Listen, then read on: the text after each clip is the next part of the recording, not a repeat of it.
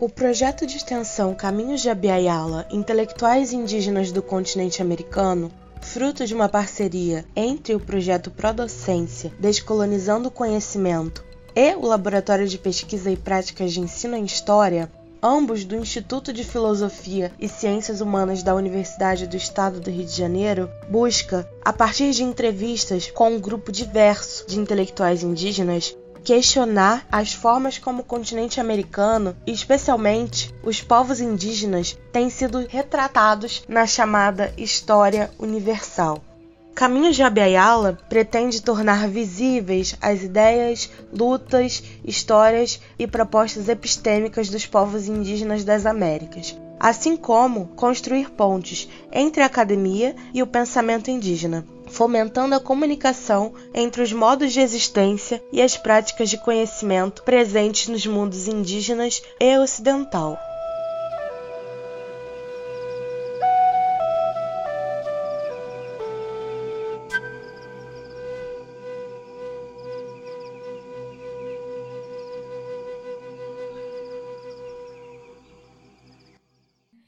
Bom dia, Ellen. É, em primeiro lugar, eu queria dar as boas-vindas a você aqui no, no, projeto de extensão, né, Caminhos de Abiyala, Intelectuais Indígenas do Continente Americano. Nós estamos muito felizes de ter você aqui. Né, e é um projeto que busca ser um projeto colaborativo, no qual a gente tenta conversar né, com intelectuais indígenas, a gente vai discutir essa categoria aqui também, e dar voz a esses intelectuais para pensarmos questões que envolvem né, o continente americano, questões epistemológicas, questões ontológicas e tudo mais. Então, bem-vinda, muito obrigada mais uma vez. E a primeira pergunta, na realidade, não é uma pergunta, é mais uma, um convite, né? A gente queria saber se você pode falar um pouco sobre você, sobre a sua trajetória.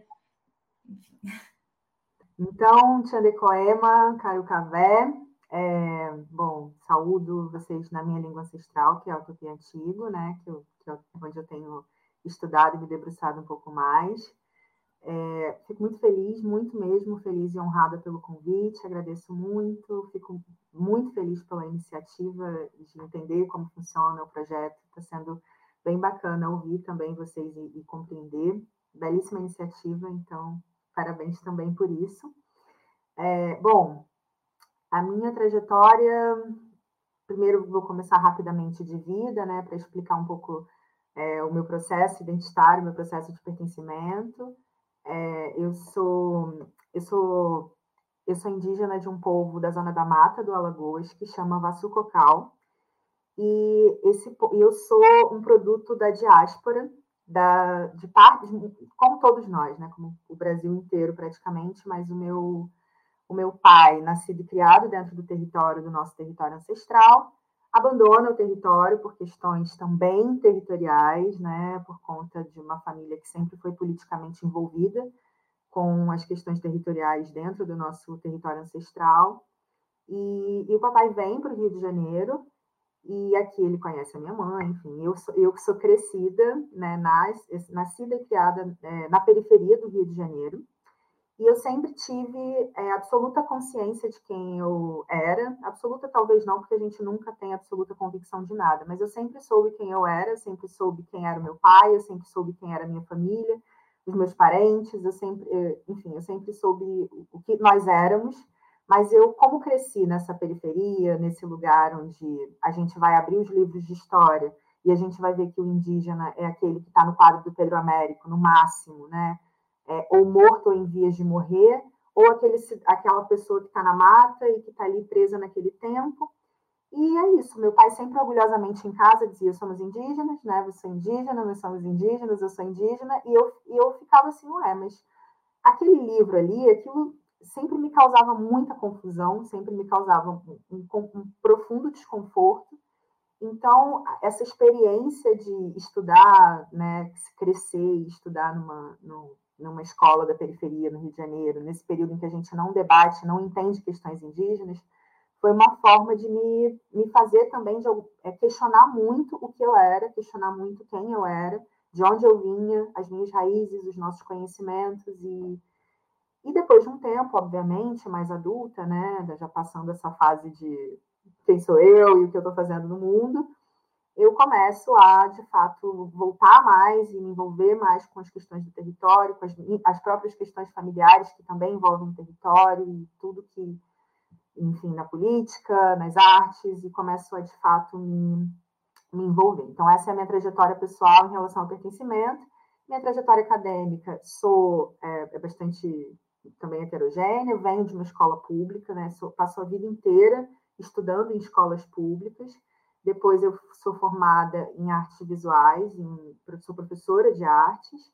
E depois eu faço o, a especialização em História da Arte na PUC. E depois eu faço o, o mestrado na UERJ. Agora eu estou fazendo doutoramento aqui é, na Universidade do Minho, em Portugal. Então, são, são muitos caminhos que me trouxeram até, inclusive, para esse lado do, do oceano, para esse continente.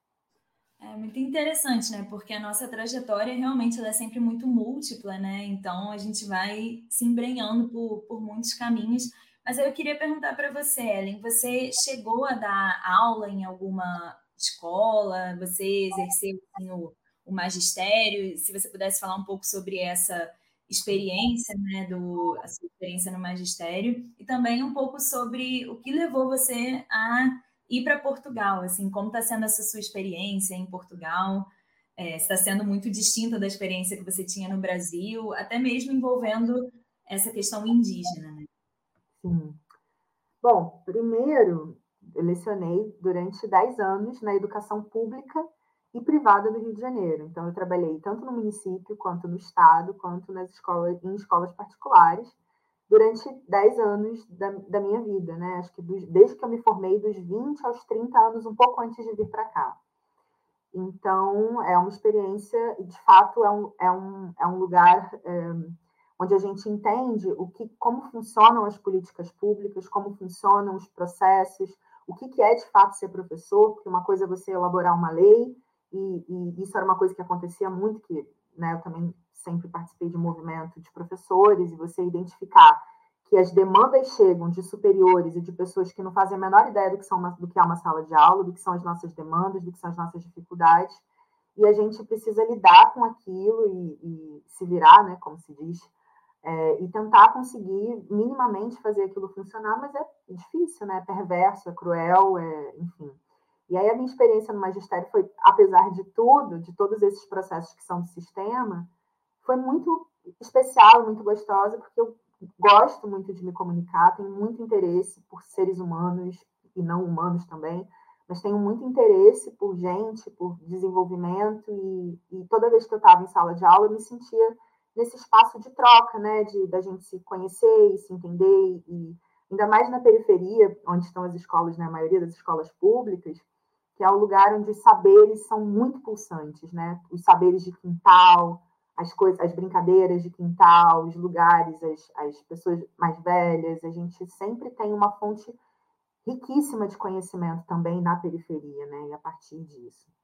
Então, foi uma experiência muito, muito importante na minha vida, que inclusive me leva para tudo que eu faço hoje, porque eu, eu leciono, eu acho que essa é uma das grandes missões que eu tenho de trabalho, de tudo, e também comunico, né? Comunico na internet também, é, é, enfim, sou, sou uma comunicadora, trabalho fazendo o que eu imagino que seja algum tipo de letramento, tentando ajudar, tentando elucidar algumas questões, inclusive a respeito de como se trata povos indígenas, né? O assunto dentro de sala de aula, que foi até um, um último vídeo que eu tinha feito é, para a ocasião do Abril Indígena, e ele acabou super viralizando indo para várias escolas, e eu fiquei muito feliz por isso, porque eu vi os professores de dentro das escolas falando: olha, esse vídeo aqui a gente está entendendo, a gente está usando. bom, isso para mim significa muito para nós, né? Porque a gente vai atualizando as linguagens e tudo. Então, ter, ter trabalhado em escola pública e ter trabalhado na educação me trouxe essa dimensão pedagógica, do entendimento pedagógico, porque não adianta fazer luta sem pedagogia. Não adianta, não, não, para mim não está, não tá, é totalmente associado, né? A luta, a pedagogia, é, o coletivo. Então, nesse sentido, me deu essa experiência que para mim foi muito importante. Eu venho para Portugal há dois anos atrás. É, eu passei um tempo também na, na Alemanha, foram dois anos que eu, que eu estudei lá. E depois de um tempo, eu falei, bom, eu quero fazer o doutoramento, porque eu já tinha terminado o mestrado, inclusive, na UERJ. E eu falei, bom, eu preciso, eu quero fazer esse doutoramento e comecei a buscar é, espaços e lugares e encontrei um doutoramento aqui em a gente chama de doutoramento, né? No Brasil a gente chama de doutorado. Encontrei um, um, um curso de doutorado aqui em Portugal que falava sobre estudos é, relativos a críticas coloniais. Eu pensei, bom, me interessa muito fazer, fazer esse pensamento e em Portugal, então, melhor ainda, né? Porque é o, é o lugar, de fato, de onde é, essa primeira colonização acontece e, e, que reverbera até hoje no que a gente é, vive. Então, eu venho para Portugal, é, mais precisamente no Minho, que é onde eu estou hoje, né, na Universidade do Minho, em Braga, aqui o, o norte de Portugal. E, e, a experiência aqui ela é bastante desafiadora, eu diria. É, primeiro porque a nossa, tanto no Brasil quanto aqui, mas eu acredito que no Brasil existe um esforço maior, como iniciativas como as de vocês, por exemplo, para olhar para essas epistemologias, essas novas formas de entender o mundo, de uma forma mais é, aberta e disponível. E aqui em Portugal, é, a academia ela não tem uma orientação tão, eu diria, aberta a determinados debates ou determinadas até por uma falta de conhecimento mesmo e o não alargamento do olhar para determinados pontos, né? Então, é, nesse sentido, foi bastante difícil, é ainda, porque eu preciso o tempo inteiro estar afirmando é, questões muito básicas, epistêmicas, de, de, enunciação, que a gente diz aqui também, né? O, o lugar da fala, ou, ou, qualquer coisa que seja. E é, um, um, é bastante complicado, porque não existe uma não existe, de fato, um movimento que esteja olhando para essas questões é, contracoloniais, porque o pós-colonial e o decolonial, né, principalmente o pós-colonial, aqui na Europa, é bastante disseminado, difundido, principalmente né, por conta da negritude, e, mas e principalmente por conta da relação de África. Mas quando se fala de povos indígenas no Brasil, as pessoas aqui absolutamente desconhecem, não se sentem minimamente responsáveis responsáveis e os discursos que se produzem a partir do, da ideia do que seria povos indígenas ou como a colonização se deu são discursos absolutamente falaciosos que estão fundados numa teoria luso-tropicalista, né, que a gente já a gente fica tentando combater essa teoria, mas de fato é ela que funda, é ela que está nos livros de história, que inclusive eu estou até escrevendo um ensaio sobre isso, sobre como nós somos vistos nos livros de história daqui, né? E são coisas muito absurdas. Então, isso faz parte de um, de um entendimento social, né? Isso foi criado a partir de uma base salazarista, né? Do regime de Salazar aqui, dessa ditadura que viveu Portugal. E a partir disso, esse, essa ideia de como aconteceu a colonização, de como o que são povos indígenas, é totalmente pensada a partir dessa visão que é absolutamente equivocada, grosseira, violenta, e eu teria milhões de outros adjetivos para isso, mas o que eu posso dizer agora é que eu estou aqui e fazendo o meu melhor para que a gente consiga reverter um pouco né, esse, esse olhar e essa, e essa forma de pensar os povos indígenas do Brasil. É, eu achei muito interessante isso, eu me identifiquei muito, né, enquanto professora também, com isso que você falou a respeito de que não há uma, uma uma pedagogia, né? não há uma luta sem pedagogia, né? e, ou seja, não há um, um, um apartamento, ou não deve existir um apartamento entre os movimentos sociais, entre a academia e entre o ensino, né? Porque uma coisa que a gente visualiza, Ellen, assim, não sei se você sentiu isso na, na academia, né?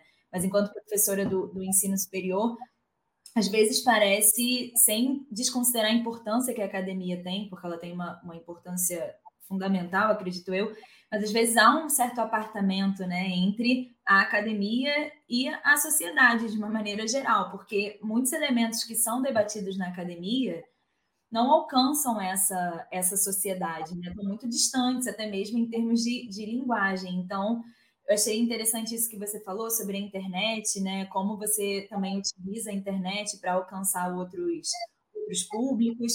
E aí eu queria saber também sobre livros. Você chegou a publicar algum livro? E, e como que foi essa experiência é, de, de, publicar, escrever um livro? Enfim, quais eram os seus objetivos? Ah, É, então, eu concordo absoluto, é isso, a luta mesmo, para mim, não, não, há, não, não se deve apartar, porque a, a, gente acredita, a gente vive num, num, mundo, ou a gente viveu durante muito tempo num mundo que acreditava que a política era separada de alguma coisa da gente, e quando a gente olha e percebe que tudo é político, inclusive o que a gente não faz, ou o que a gente deixa de fazer, ou que a gente, ou como a gente age no mundo, é absolutamente político e determina as nossas relações, né? Então, de fato, eu não consigo de, desassociar a minha prática da política e também da pedagogia, porque é um jeito que a gente consegue acessar, senão é exatamente isso. A gente está dentro da academia, usando um discurso que é super acadêmico, de uma linguagem que é que funciona para a gente, que consegue se entender a partir disso, mas como é que a gente trans, transpõe, como é que a gente bota isso para fora, no sentido de, inclusive, para validar esse conhecimento acadêmico, porque existe uma, uma, uma um grupo de pessoas, né, uma, uma gama de pessoas que acredita que o conhecimento científico não serve para nada e que o que se produz na universidade é balbúrdia ou qualquer outra coisa que não seja é, conhecimento. Então, eu acho que, inclusive, para validar e para trazer as pessoas para perto de nós, para perto dos cientistas, para perto dos pensadores, para perto dos intelectuais, para entender que a gente está construindo a partir da base, a partir do movimento de base. Porque aí, quando a sociedade, a academia está nesse lugar aqui mental só a partir da discussão e, e dessas epistemologias já conhecidas, a gente não, vai, não avança e não vai para canto nenhum. Em relação ao livro, eu publiquei ano passado retrasado, é que esse ano está tá saindo o segundo, um livro de poesias, que é, é um livro de poesias de Xaigará Voltando para Equá, que é um livro de poesias que eu escrevi em língua portuguesa e tupi antigo, que foi quando eu comecei a estudar a minha língua ancestral, porque o meu povo não fala mais essa língua, porque ela foi silenciada pelo processo da colonização, mas nós nos organizamos para estudar, para trazer essa, essa língua de volta, para revitalizar essa língua. E eu começo a estudar e eu começo a sentir a palavra tupi dançando um pouco poeticamente comigo. Mas como eu nunca não tinha, né, não tenho ainda o suficiente para escrever apenas na língua ancestral, eu pensei, bom, eu sou essa mistura desses dois mundos também. Então é aqui que eu vou morar, eu vou residir. Então eu vou escrevendo em língua portuguesa, em tupi antigo, e a, o livro sai dessa forma, dessa, dessa mistura, e que fala um pouco sobre o, os meus processos de travessia, de oceano, de, né, de quem eu sou, de como eu me vejo, de como eu vejo meu território.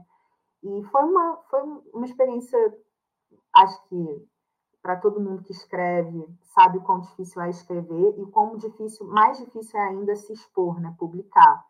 Então, a, foi, foi, foi bastante difícil, porque para mim é muito íntimo, é uma história que sempre foi muito difícil para mim, eu, né, é, é, um, é, um, é um dado da minha vida que é fundamental, mas é profundamente dolorido, doloroso, a história da minha família, né? Enfim, o que eu sou. Hoje eu me sinto muito feliz e muito confortável na minha pele, mas nunca sempre foi assim, né? Muito pelo contrário, que é, é justamente o que a colonização faz com a gente, faz a gente se tornar produtos infelizes, né? subprodutos do, daquilo que de fato a gente poderia ser. Então, é, eu, foi muito, eu lancei aqui em Portugal. E ter lançado ele aqui em Portugal tem um peso, é porque é uma editora galego-luso-brasileira. Então, ele foi lançado no Brasil e também foi lançado em Portugal, mas ele foi lançado aqui primeiro, porque era onde eu estava residindo.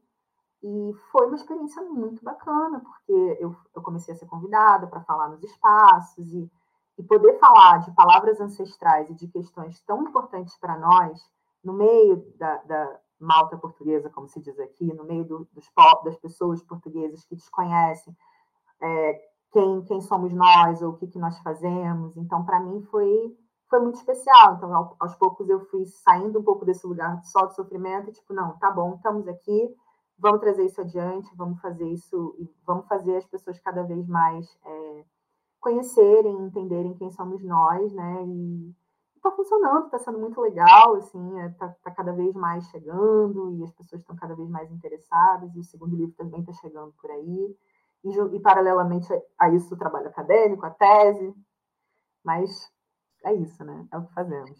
Cheia de atividades, né? Com, com muitas, muitas atividades. E, e é isso, né, Então você foi ocupando um espaço que, na verdade, sempre deveria ter sido seu, né? Você, você falou sobre essa questão da mistura, você é fruto dessa mistura de mundos e enfim, eu acho que o nosso projeto ele caminha um pouco nesse sentido em, em fazer os indígenas ou descendentes ou pessoas que se reconhecem enquanto indígenas é, ocuparem um espaço que sempre foi delas, né? E, e, você contando um pouco sobre a experiência do seu livro, eu acho que abre espaço para eu te fazer uma pergunta que tem a ver com o nome do nosso próprio projeto de extensão, né? Que é Caminhos de Abiyala Intelectuais Indígenas do, do Continente Americano. Então, a gente trabalha com esse conceito de intelectuais indígenas. E a gente queria perguntar para você, o que você pensa dessa categoria intelectuais indígenas? Você considera essa categoria válida? Você acha que essa categoria não serve, não, não deveria ser utilizada, ou seja, não contempla os saberes indígenas? E, e, é isso, porque a gente não trabalha com essa categoria de uma maneira fechada, né? Então a gente queria saber a opinião dos e a percepção dos entrevistados. Certo. É, eu acho que quando a gente pensa em nomeação de mundo, as coisas que nomeiam, tudo que é nomeado traz consigo o significado daquilo. Então, quando a gente pensa, por exemplo, em indígenas, não é uma palavra nossa, né? A gente reclamou não ser chamado de índio porque a gente entende que isso é uma posição colonial. Mas indígena tampouco é uma palavra que nós criamos e que nós forjamos, mas é uma palavra que nos serve. É uma palavra que, de alguma forma, abarca o que significa a nossa experiência no mundo, é, mas muito reduzidamente. Ou seja, cada palavra, a Grada Quilomba que fala isso maravilhosamente bem, né? Ela, ela tem esse poder de. É uma língua, ela é afetiva, ela tem esse poder de, de dar o poder, de tirar a palavra, de reduzir, de potencializar. Então, as palavras, elas já têm, para nós, elas já traem, né? Você vai ver os parentes falando em língua ancestral, os parentes que têm a sua língua preservada. Quando eles começam a falar em línguas ancestrais, você está lá ouvindo, ouvindo, ouvindo, ouvindo a língua maravilhosamente bem, de repente, medo, de repente, guerra, de repente, hospital, de, sabe? Palavras que não, não são e que não participam das nossas, da, da, das nossas visões primeiras, da nossa forma primeira, mas elas são colocadas ali porque é nesse mundo que a gente vive. Então, por que, que eu estou dizendo isso? Porque a ideia intelectual, intelectuais, não é uma coisa que abarca os nossos conhecimentos e os nossos saberes, né? A intelectualidade, né, se você pensando no sentido do dicionário, aquilo que é mental, aquilo que está no processo mental, é, se a gente for pensar na sabedoria, nos conhecimentos indígenas, a gente tem, e pensando que a gente vai usar essa palavra intelectual, a gente tem centenas de intelectuais dentro das nossas aldeias que nunca frequentaram a universidade ou sequer a escola, né?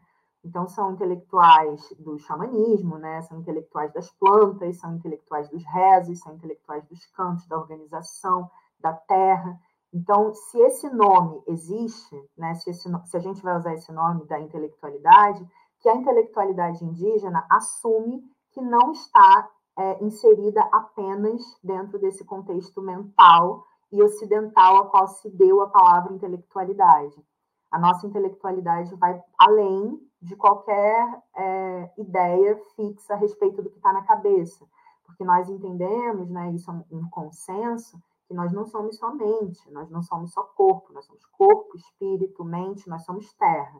Então a gente não consegue dissociar o que é o corpo do espírito, da mente, então não adianta dizer, ah, eu sou um intelectual e, eu não sou menos, eu não sou mais intelectual do que o, o pajé da minha aldeia, por exemplo. Então, é, dito isso, questionando o termo intelectualidade, como todos os termos que a gente precisa muito questionar, sempre, mas a gente também tem uma coisa que é importantíssima, que é uma disputa.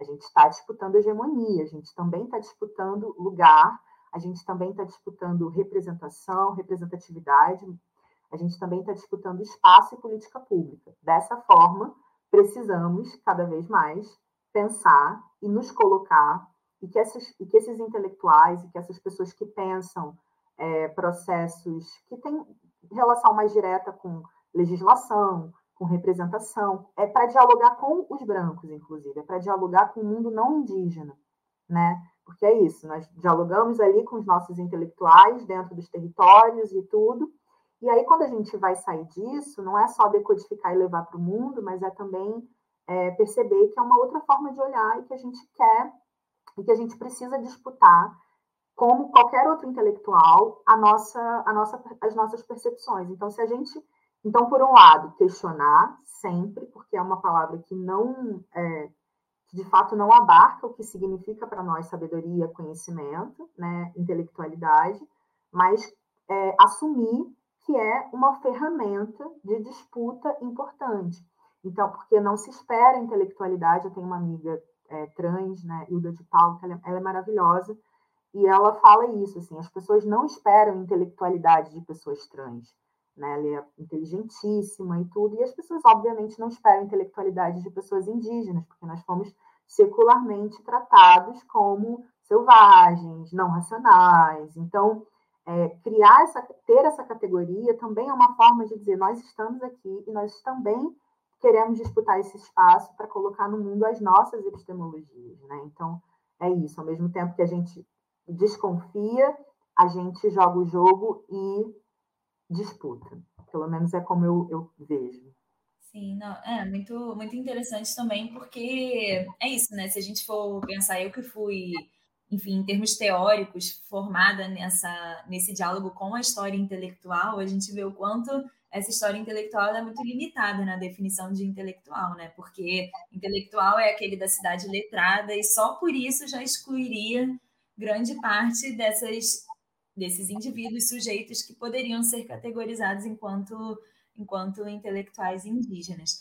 E aí, Ellen, é, então, é, pensando nessa, nessa questão, também, mais uma vez, que você, você vem frisando sobre a importância de ocupar espaços e, e etc., né, até espaços de, de fala, de representatividade, também queria perguntar para você, é, uma pergunta muito delicada nesse momento que nós estamos vivendo aqui no, no Brasil, né? Eu acho que nós sempre estamos retornando a um momento a um momento delicado depois de um suspiro de enfim, né, depois de um certo alívio, mas a gente sempre acaba retornando para um, para um mesmo, não sei se o mesmo ponto, mas para um ponto de, de sofrimento também.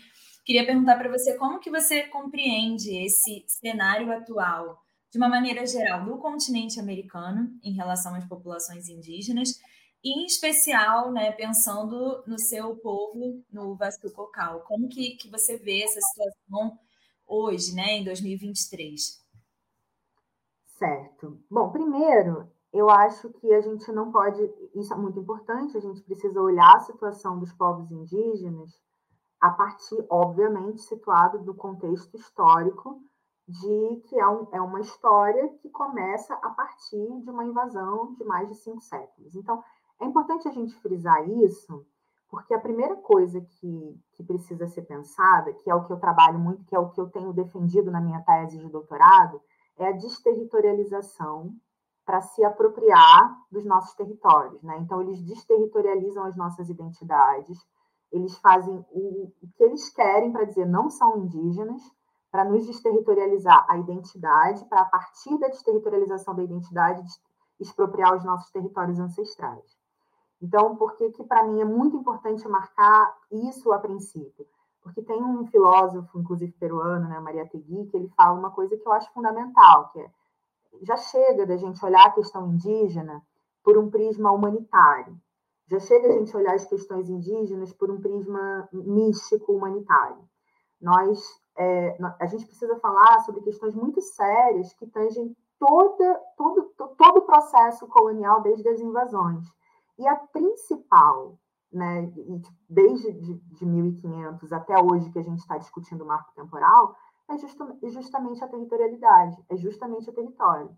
Então, a questão dos povos indígenas hoje na América Latina, e aí ela vem a partir de compreendida como imagino, a partir de toda essa consequência histórica de expropriação territorial, nós estamos sempre vulnerabilizados a partir das políticas fundiárias de cada país. Então, quando a gente vai pensar em território, a gente precisa pensar, quando a gente vai pensar em povos indígenas, a gente precisa pensar territorialidade. Não há é, floresta, não há espírito, não há cosmopercepção, não há, não há sempre território preservado, sem entendimento de território preservado.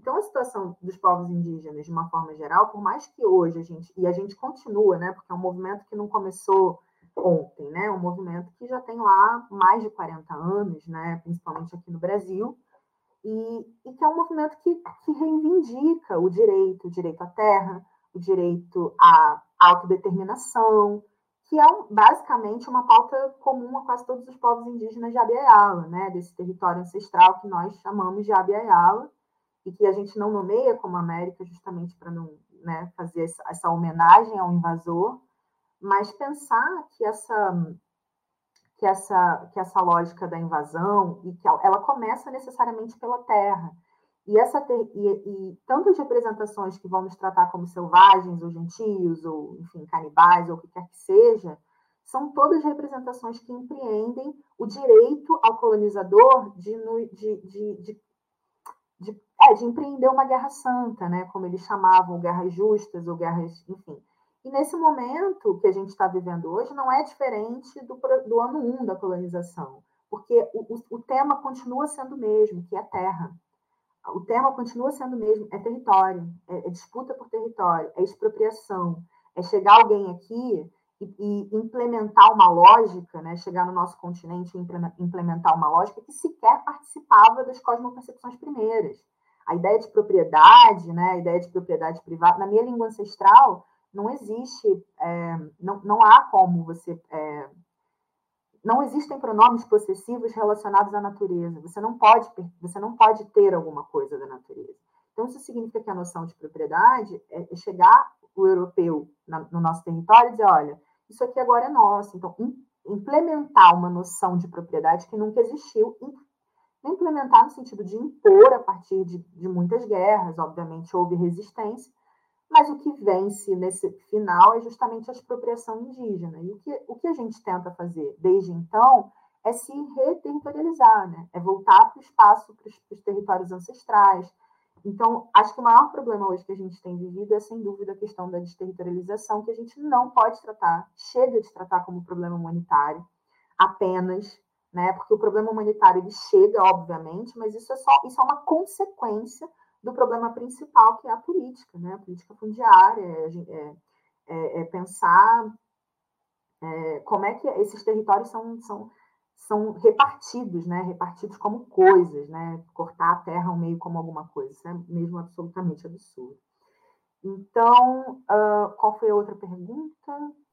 É, pensando em termos, é, e aí especificamente do, do povo Vassucocal. Como que está essa situação em relação até mesmo é, a esse contato com, com o governo, a demarcação de terras? Qual é o panorama? Assim, porque eu achei interessante, Ellen, que eu estava lendo sobre a, a, a, história do, do povo Vassucocal e eu vi que tem alguma ligação com o povo Chucuru Cariri ou Cariri, não sei, eu estava vendo, e foi legal porque a gente entrevistou o Rafael Chucuru Cariri, e ele contou um pouco sobre essa sobre essa relação também, né, do povo chucuru cariri com o governo. Aí eu queria saber um pouco como que se encontra nesse momento essa situação.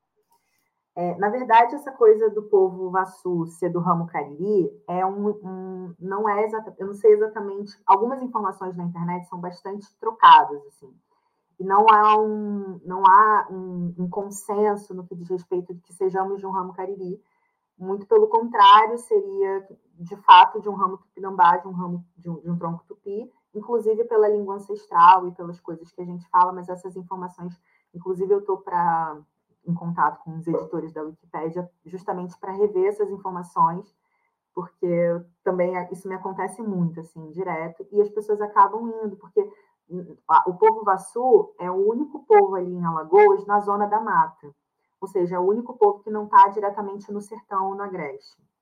Então, é, tem muitas histórias é, dos antigos, inclusive de que o nosso povo teria recebido também parte do povo caeté, quando começam as guerras, né, por conta da, do bispo Sardinha e tudo. Então, é, como é, são povos de muito trânsito, né, e, e, e, e de muitas migrações, a gente acaba, inclusive as nossas espiritualidades no Nordeste são muito é, parecidas, né? Enfim. Então, mas isso não é, não é, não é nem, nem ruim nem nada, assim, muito pelo contrário, tem um maior é, amor pelo povo cariri, parentes todos incríveis, mas é importante a gente pensar que é isso, né? A gente tem uma, uma, uma ideia um pouco que generaliza, que leva para outros cantos, tronco G, enfim. Dito isso, o território Vassul, ele tem, é, ele é reivindicado, né, assim, nos nossos documentos históricos, a gente reivindica quase 12 mil hectares de terra, de território. O que foi demarcado, e aí a demarcação, o que, que acontece? A demarcação do território Vassul, como a, a, a Célia Chacriabá falou uma coisa no marco temporal que eu acho que hoje me sinto mais é, à vontade para falar sobre isso. Mas ela diz, quando ela sobe na bancada para fazer a defesa né, contra o marco temporal, ela vai dizer: é, toda a terra indígena que eu conheço só foi demarcada a partir do assassinato de alguma liderança.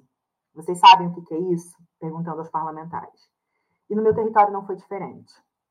O território, nosso território só foi demarcado depois do assassinato do meu tio, que, é, que foi uma liderança da época, né? E que, junto com outras lideranças, com outros caciques, mas foi de fato o assassinato dele que fez o território ser demarcado.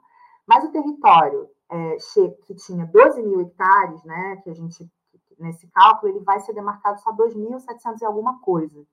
Então, existem mais 9 mil hectares de terra para serem demarcados, e aí entra a questão que não é só do povo Vassucocal, não é só do povo Chucurucariri, não é só do povo, enfim, qualquer povo que seja, é a questão da demarcação territorial. A tese do marco temporal, que é o que está sendo defendido aí pela bancada ruralista, pela bancada do agro, ela vai frontalmente contra todos os direitos e todos os tratados internacionais e contra a Constituição Federal, e, enfim, contra tudo né, principalmente no que diz respeito à consulta e participação dos povos indígenas. E a, o povo vassucocal, como muitos povos, porque a gente ainda teve 2.700, alguma coisa de território demarcado, tem povo que nem isso tem, e quando eles fazem essa demarcação, fica uma parte por demarcar. Com a tese do marco temporal, que eu acho que quem não está familiarizado rapidamente seria uma, uma noção de que só poderiam demarcar os territórios dos povos que tivessem ali na data anterior da promulgação da Constituição Federal. E aí você vai pensar nesse absurdo, nessa tese absurda, equivocada, criminosa, e se essa tese passa, o meu território, que tem 12 mil hectares, de, de, e, que é, e que é do povo Açu, ele nunca vai ser demarcado. E ele ainda corre o risco de ser é, inviabilizado, né? esses 2.700 que já estão demarcados correm o risco de perder o, o, o, direito à demarcação, porque ela só, ela só foi demarcada, embora a luta começasse lá na década de 70, o território só foi demarcado em 89, um ano depois da promulgação da Constituição Federal e do assassinato dessa liderança. Então, é, em relação ao momento atual, é, a gente está extremamente grave, né? extremamente vulnerável, porque o território é a base, é a base da vida, da cultura, da espiritualidade. E quando você se vê encurralado, né, justamente por esses ruralistas e por essas pessoas que querem se utilizar do solo apenas de forma extrativista, sem nenhuma relação de fato de, de, de vida, de, de, de vivência com o território, e aí a gente chega nesse momento que a gente está no Brasil do marco temporal, que os ruralistas se sentem no direito de reivindicar território indígena como se fosse território deles, e, enfim, ainda subverter toda uma lógica de tempo, que é, de uma forma geral, o que acontece em todos os territórios e é o que tem acontecido conosco também. Então, a gente está numa insegurança muito grande, porque essa tese também nos coloca em insegurança jurídica, e, ao mesmo tempo, batalhando para conseguir né, fazer essas, eh, eh, o que a gente precisa fazer para avançar, né? E qual é a expectativa, Ellen, para essa votação que vai ter em breve, né, do, do PL do PL 490? Qual, como que vocês vocês estão se organizando? Enfim. A PIB, né, que é a Articulação de Povos Indígenas do Brasil, que é, é o guarda-chuva principal, né, e tem as regionais, que no caso eu sou da APOIM, que é, é a Articulação de Povos Indígenas de, de Minas Gerais e Nordeste, né, e Espírito Santo. E na Apoime é, existe uma, na, na, PIB de uma forma geral, né, a mobilização, todos os territórios estão mobilizados, né, as pessoas estão nas ruas. No domingo agora teve uma manifestação é, super importante lá no território Guarani, em São Paulo, porque sofreu repressão policial. Nossos povos também, por exemplo, no Nordeste, uma coisa que a gente também faz muitos territórios. O meu território é a beira da BR, da BR-101.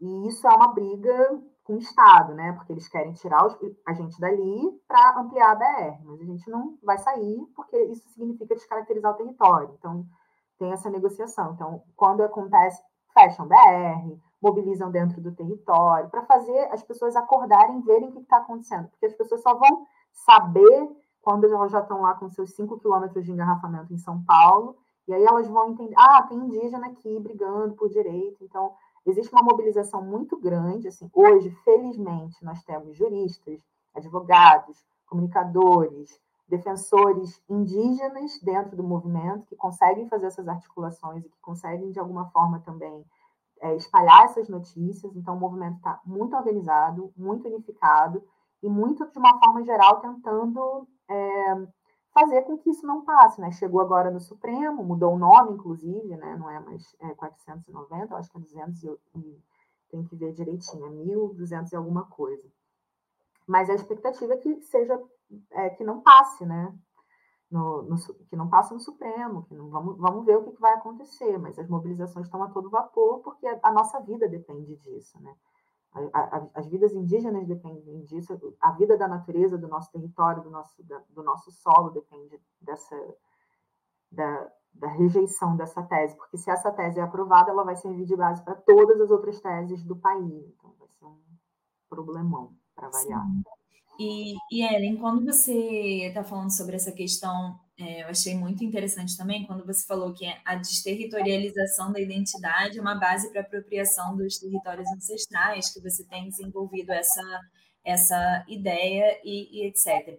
E aí, quando a gente entra na questão do território, né, eu, enquanto professora universitária e dialogando com pessoas de dentro e fora da academia, eu acho que a gente, eu tenho caído num, numa numa questão que é a seguinte, né?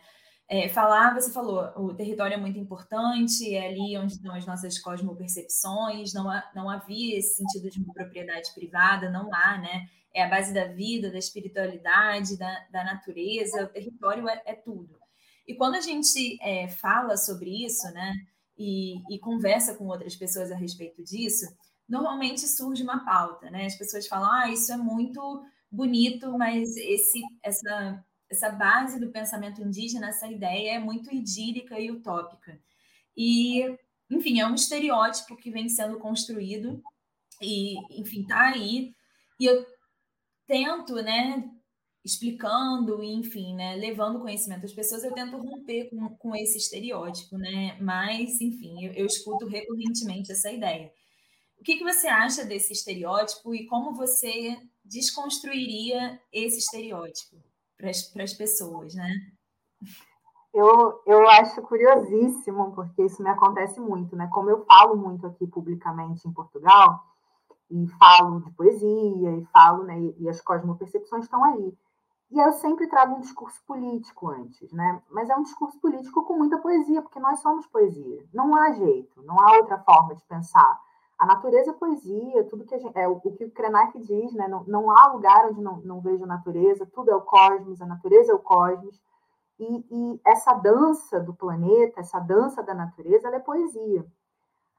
É que a gente aprend, desaprendeu, né? A modernidade tira a poesia, tira a terra, e que não é nada sobrenatural. E que eu acho que, e aí eu, eu quando eu falo publicamente, as pessoas estão sempre assim, ai, que bonito, como se eu estivesse falando uma coisa completamente surreal. E eu não estou dizendo nada que não seja da força da natureza.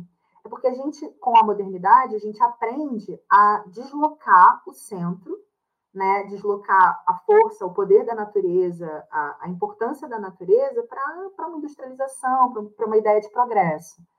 Mas a verdade é que tudo que a gente vive, tudo que a gente faz, tudo que a gente é, é natureza. Então, é, parece muito romântico, muito utópico, mas não é nada além do que a própria natureza, não é nada além do que, é, do que a ciência da Terra, né? Se a gente vai pensar, por exemplo, nas, nas, nas medicinas da floresta, né? Quem, quem já teve oportunidade de, de, de estar com elas, de, de, comungar dessas, dessas, é, dessas medicinas, de estar junto, né? De consagrar junto com elas, você, você vai entender que a natureza tem uma força, né? Que ela tem uma, ela, ela tem uma lógica, ela tem uma, é uma medicina, é uma lógica, é uma força que não é nada sobrenatural, não é nada sobre, né? para nós não existe nada maior do que a natureza.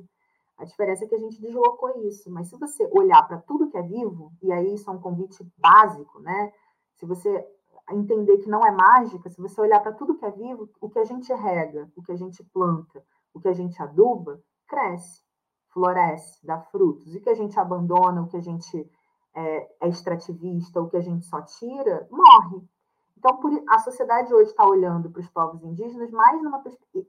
E, e aí eu penso que é uma inversão completa de valores. Porque eu penso que a sociedade ocidental tem olhado para nós como se nós fôssemos os grandes salvadores do planeta hoje, porque o capitalismo foi lá, fez o seu grande estrago, e aí, bom, agora precisamos pensar sustentabilidade, floresta e, e quem? Os povos indígenas, que ninguém queria saber até então. Mas agora que a gente vive crise climática, vamos segurar o céu, pensando nas palavras do, do, do, do. Não leram Copenau, só pegaram a ideia de segurar o céu, né? Quem é que faz isso e como se faz isso? E por que que se faz isso? Então, essa ideia de idílica, essa ideia utópica, para mim é muito mais dos brancos do que nossa. É muito mais uma ideia do Ocidente de olhar para questões da natureza, de olhar para a terra, de olhar para o pertencimento da terra, de olhar para a força da natureza como uma coisa sobrenatural, não à toa né, se a gente for pensar na história, inclusive da Europa, né, as mulheres que tinham o conhecimento ancestral das plantas, elas eram todas consideradas bruxas e algo, e eram apenas mulheres que tinham muito conhecimento da terra, entendiam, né, claro, que também dentro das suas religiosidades, mas isso eu não discuto. Não vou, né, para mim é muito mais prática a questão. A natureza é prática, a natureza é a base da nossa vida no planeta, e quem ignora isso, e quem sempre ignorou isso, foi a sociedade ocidental e a modernidade para nós ela continua e segue sendo como é. A diferença é que hoje, por conta de tantas crises climáticas e os problemas que a gente está vivendo, a, a, o planeta, né, a sociedade, hoje diz assim, ah, não, vamos defender. Mas é até a página 2, porque para mim a utopia, e para mim, a, que nem a utopia, porque utopia ainda é uma palavra bonita, né? Pensar o que, enfim. Para mim, a, a, desconexão com a realidade, a desconexão com o que pode ser, é completamente do sistema capitalista e desse sistema moderno de compreensão do mundo. Eu não vejo nenhuma ideia utópica, idílica, é, dentro das nossas cosmopercepções. Muito pelo contrário, você vai no território indígena, você conversa com pessoas, você vai, é, é, é a vida acontecendo. É o rio no seu curso, é a terra dando, é, brotando, são as coisas acontecendo que não é nada de sobrenatural é olhar para a vida, olhar para o curso da vida e entender que nós somos isso, nós não somos a máquina do shopping. Nós não somos. Isso aqui faz parte daquilo que se construiu a partir dessa modernidade. Isso não significa que essas coisas não devam ou que não possam caminhar no, nos mesmos lugares ou perto, mas isso significa que o capitalismo fez de nós apenas essas máquinas aqui. E aí hoje a, a sociedade ocidental olha e fala, não, agora vamos olhar de outro jeito. Agora, os povos indígenas que segurem o céu. Para mim, essa é a utopia. Porque não, a gente não vai segurar o céu sozinho. A gente não vai cuidar do planeta sozinho. A, porque aí é, é perverso. É, é, nos responsabilizar ou nos colocar, colocar nas nossas costas uma responsabilidade que não é nossa. Se a gente for pensar que os povos indígenas no, no mundo são mais ou menos 5% da população mundial e que, junto com outras comunidades tradicionais, protegem mais de 80% de, do, do bioma, do, dos biomas do planeta, é pensar que quem acha o contrário, né, ou quem acha que a gente não está, é, enfim, que a gente não está cuidando, que precisa ser. Aí, isso para mim é o equívoco, né? Isso para mim é o. E, e achar que 5% da população mundial vai salvar o planeta, eu acho também idílico demais. Assim. para mim, esse, para mim essa é a grande subversão, tipo, é a perversidade do pensamento, inclusive, de olhar para nós e dizer, vão salvar. Me dá, me dá a ferramenta, me dá condição, me dá participação, me dá espaço. E quanto mais espaço a gente tem, mais a gente consegue pensar e transformar as coisas, né? Para além dos discursos. Sim, e, e nós, Ellen, que somos assim do campo da, da história, né? Eu acho que isso toca muito a gente quando você falou que a modernidade nos afastou dessa dessa poética da vida, né?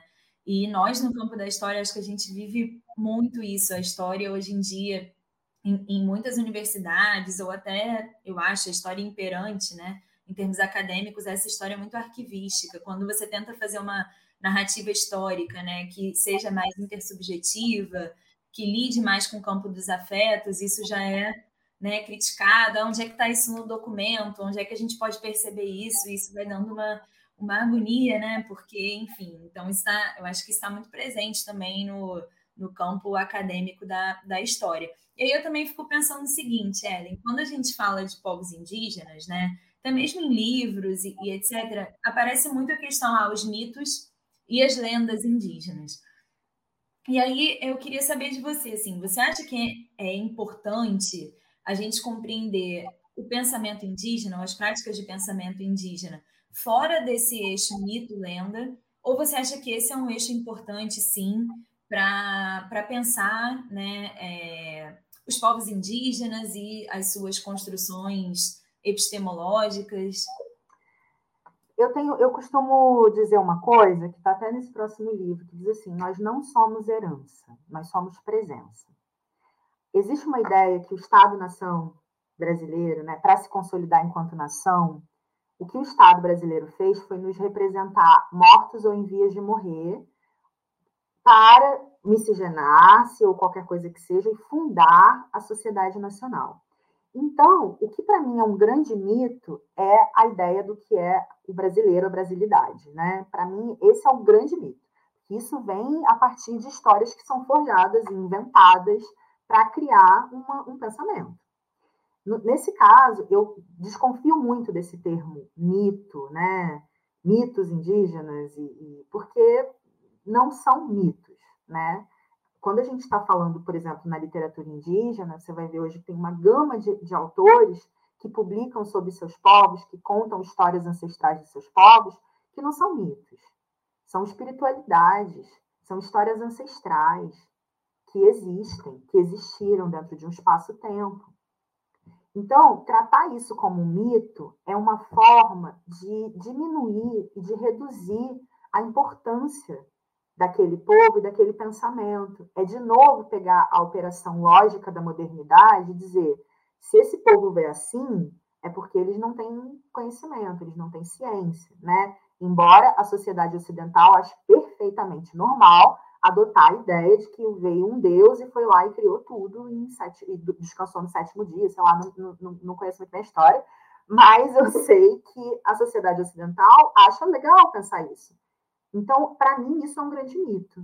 Para mim, o mito são essas histórias que são construídas para fazerem as pessoas acreditarem que são alguma coisa ou que pertencem a alguma coisa.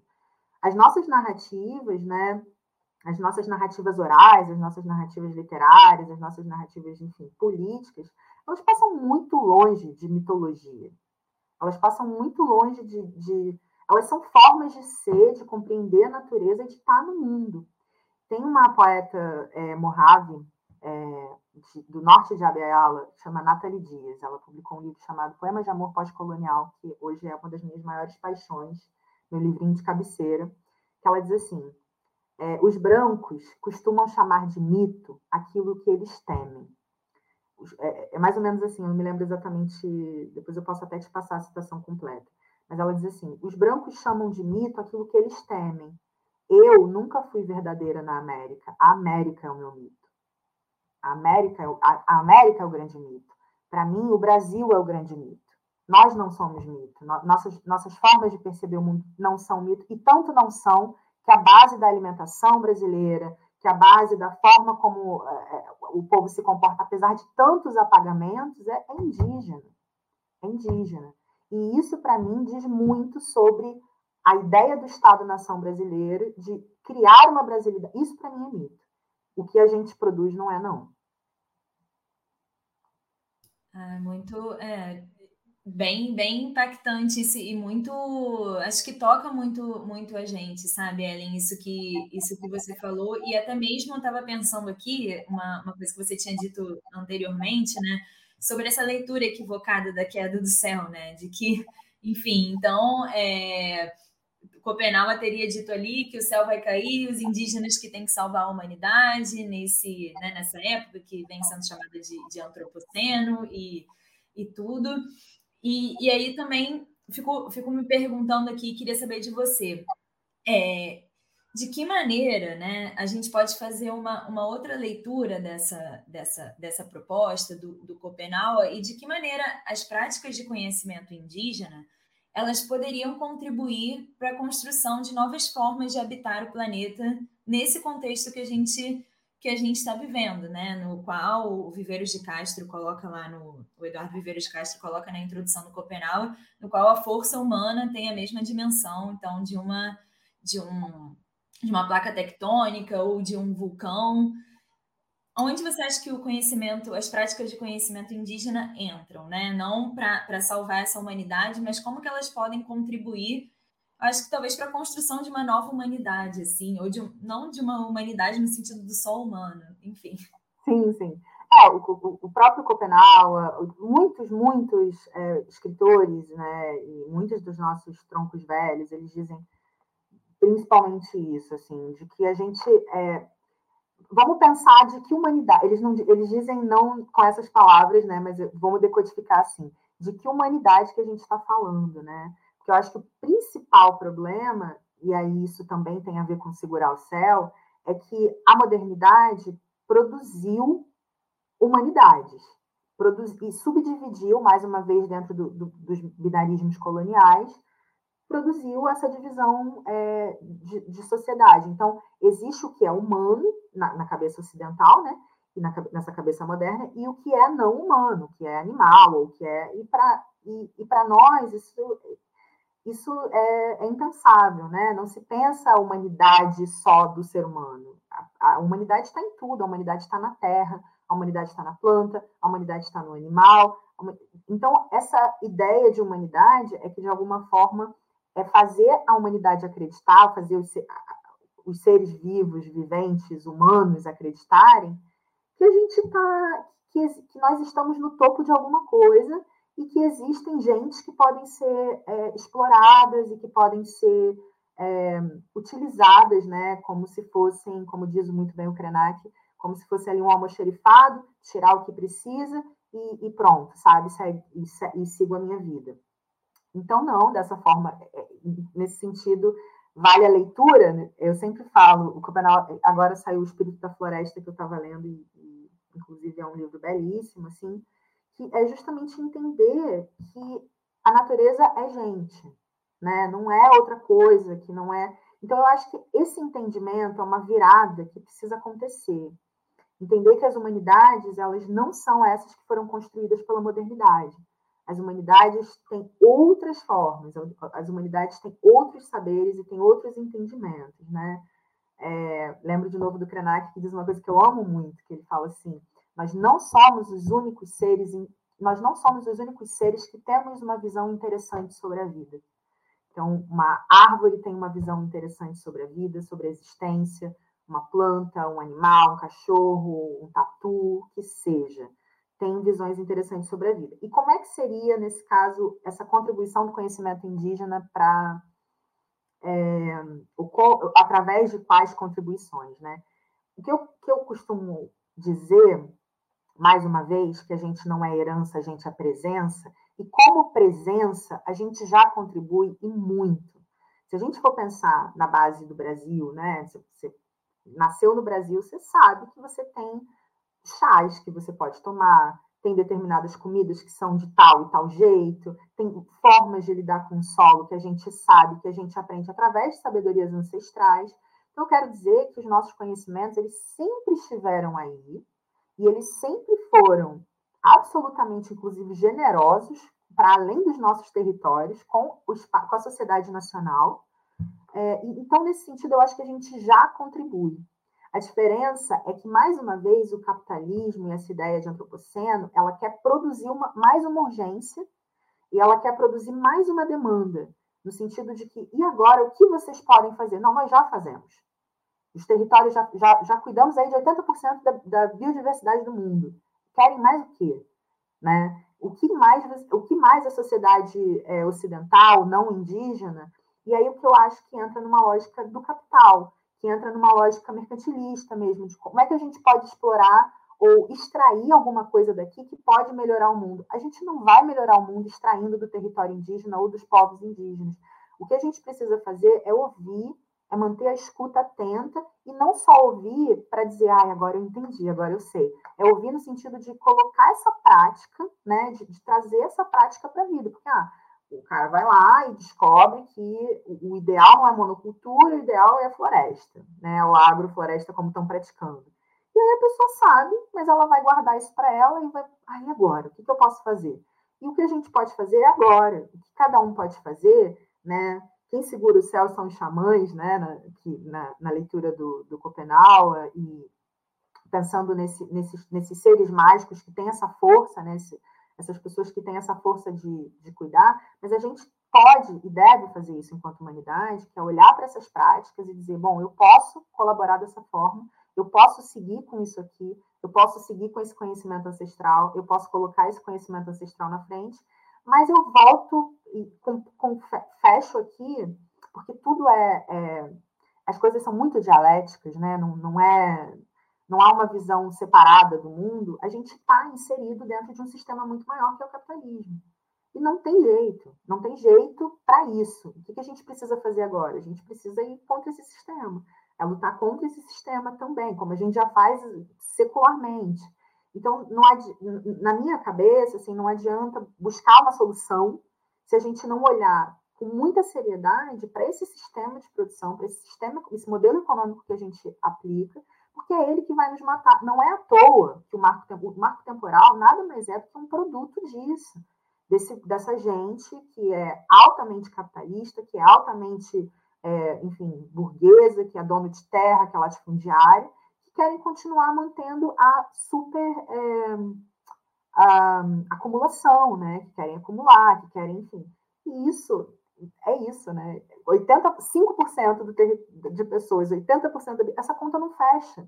Como mais a gente vai fazer se esse sistema continua tentando contra as nossas vidas, né? Então, eu acho que é muito pensar politicamente, eu acho que é o momento de, para além dos povos indígenas, porque a gente certamente tem faz e terá muito para contribuir, que a sociedade nacional reconheça isso e reconheça isso com espaço, com espaço, com debate, com discussão, com participação, com política pública, que é exatamente o que, que não tem nada de diferente do que está na Constituição de 88, na Convenção da OIT, na Convenção é, 169 né, da OIT de 89, na Convenção das Nações Unidas sobre povos indígenas. É, não, não tem nada há muito por escrever, mas não tem nada juridicamente que, não, que, que, não, que, que aponte para outra direção nesses mecanismos internacionais. Né? Então, eu acho que a luta, é, quer dizer, eu acho que a forma de, de cuidar disso também é a luta, assim, definitivamente. É a luta política,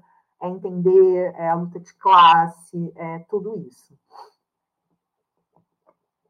E, e Ellen, aí é, uma, última, uma última pergunta, né, fazendo um link com o que você acabou de comentar, você falou sobre essa necessidade de uma virada, né? Não sei se, se eu poderia definir muito assim, uma virada epistemológica, mas essa compreensão de que tudo tem alma, de que a floresta é, é espírito também, e, e talvez essa virada nos faça ter uma escuta mais atenta ao pensamento indígena, que, como você coloca muito bem, né, está presente, não é é, herança é presença. E você falando sobre essa questão da luta política, eu tenho uma, uma pergunta para te fazer. A gente está inserido dentro de, um, de uma. Enfim, os posicionamentos dos partidos, eles acabam inseridos dentro de uma lógica, de uma teoria política moderna, e, enfim.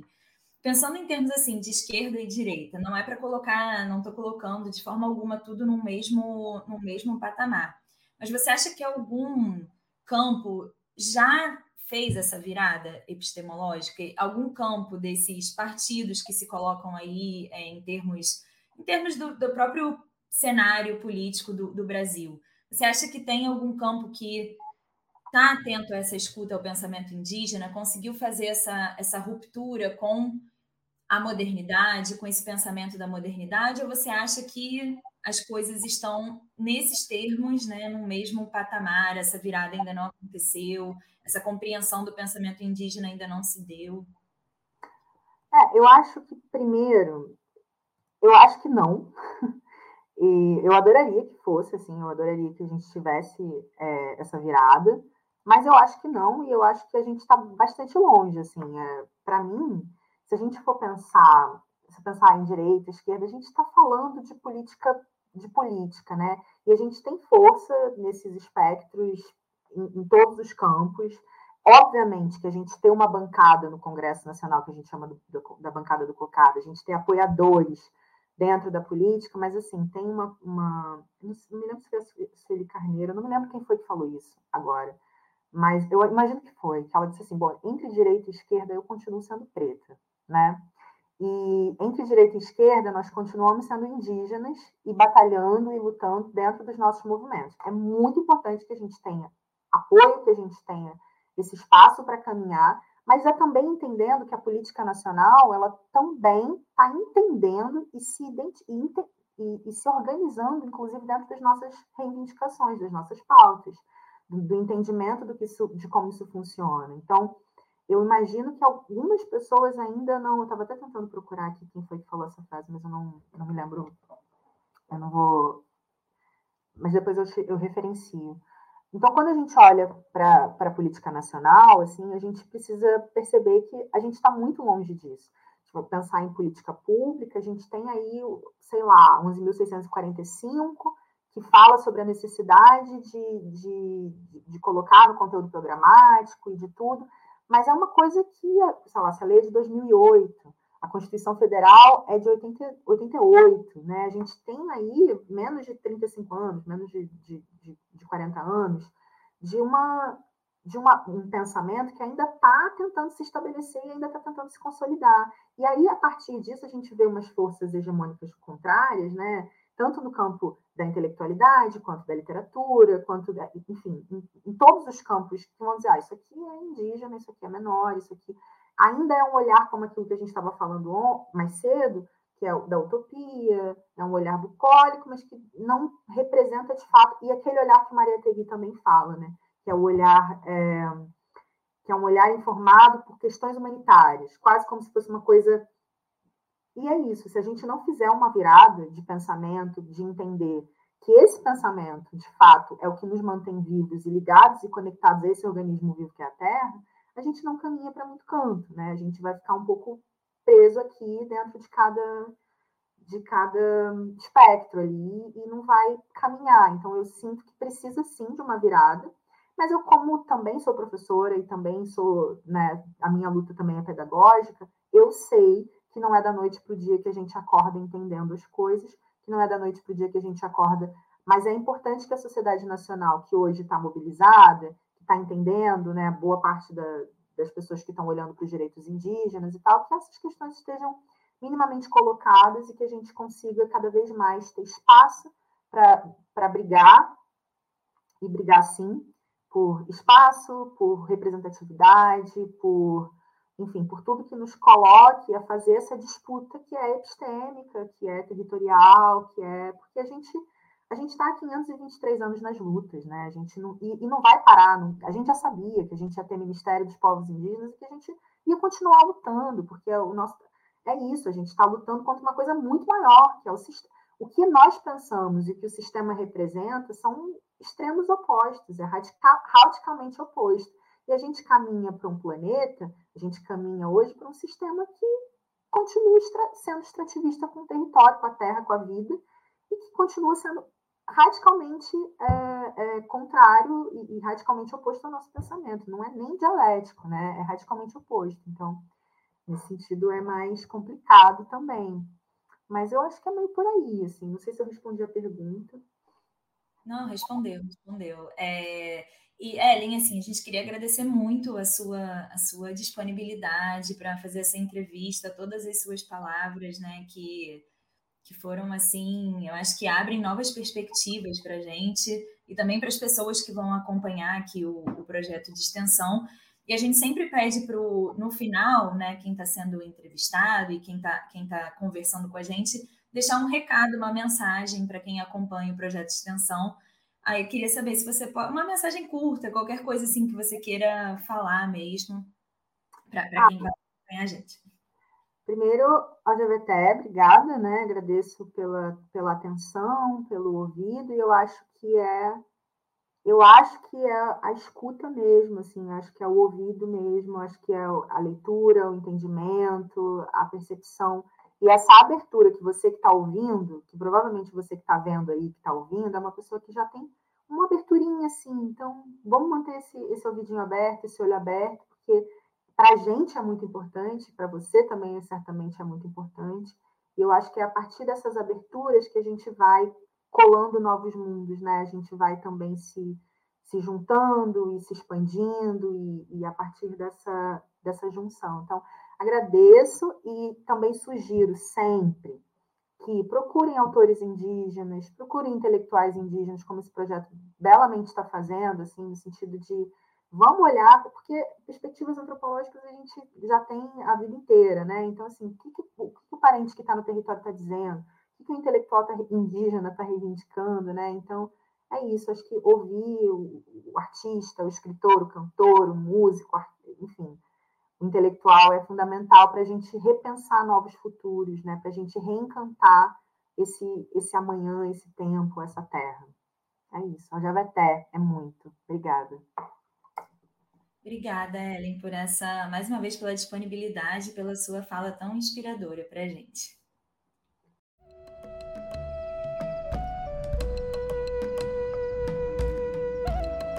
Você acabou de ouvir Caminhos de Abiayala, intelectuais indígenas do continente americano. Esperamos que tenha gostado e não deixe de conferir os novos episódios. Tchau, tchau!